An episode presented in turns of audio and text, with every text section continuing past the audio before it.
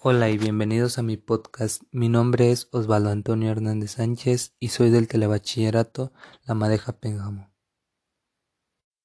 Hoy les hablaré sobre Maxwell, el genio tartamudo. James Clerk Maxwell era todo menos un demonio, aunque para muchos estudiantes de ciencias e ingeniería la sola mención de sus famosas ecuaciones sea motivo de la más indecorosa huida. Por supuesto, nunca fue esa la intención del sabio al descubrirlas. Él lo único que perseguía era dejar claro lo que otros habían comprobado y demostrado antes que él, que la electricidad y el magnetismo están indisolublemente unidos. La historia venía de 1820 cuando un físico danés llamado Ørsted estudiaba la electricidad que circulaba por un cable conductor generada por una pila inventada por Volta veinte años antes. Para asombro del físico, una brújula colocada por casualidad cerca del cable cambió de dirección al pasar la corriente eléctrica. La circulación eléctrica influía en la aguja inmantada. Así nació la relación entre la electricidad y el magnetismo una relación que demostró ser más íntima de lo que se había pensado, gracias a muchos otros investigadores, especialmente Faraday. La influencia a distancia de la electricidad en los imanes y viceversa indicaba la existencia de perturbaciones electromagnéticas que se propagaban por el espacio formando ondas. Maxwell dio un paso más la luz es la expresión visible de las ondas electromagnéticas que viajaban por el éter.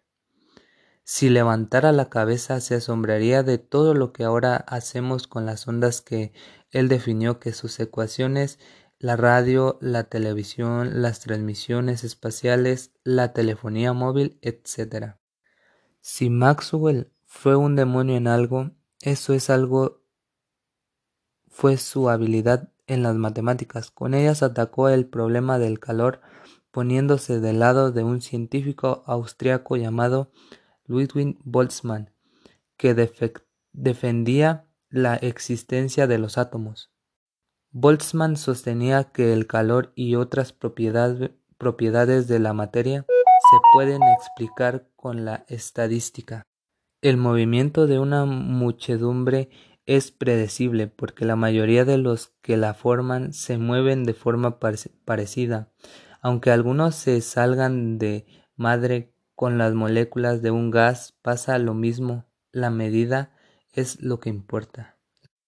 Era una teoría arriesgada y por eso Boltzmann encontró muchos detractores, pero Maxwell le apoyó desde el principio. Boltzmann, deprimido por la incomprensión de, los, de sus colegas, acabaría suicidándose en 1906. La ecuación conocida como ecuación de Maxwell y Boltzmann es uno de los pilares de la física estadística.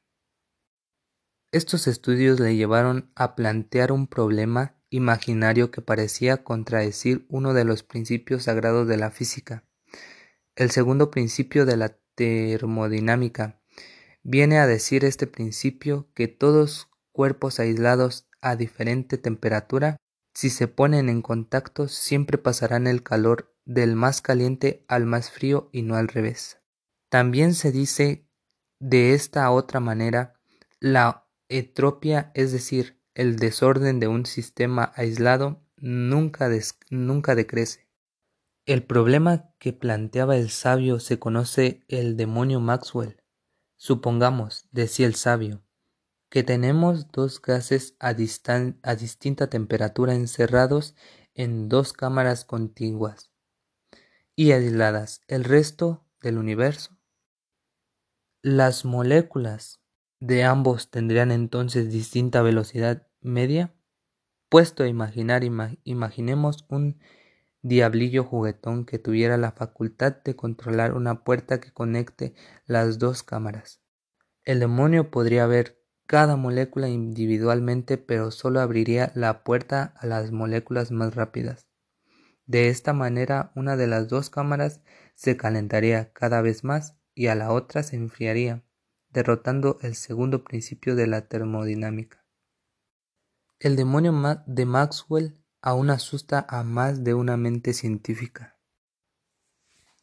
Bueno, este tema es muy interesante, ya que Maxwell demostró esa relación a lo grande como hacen los genios, reduciendo un problema de dimensiones titánicas a cuatro ecuaciones matemáticas maravillosas que llevan su nombre las ecuaciones de Maxwell. Bueno, eso sería todo de mi parte. Gracias por su atención. Nos vemos.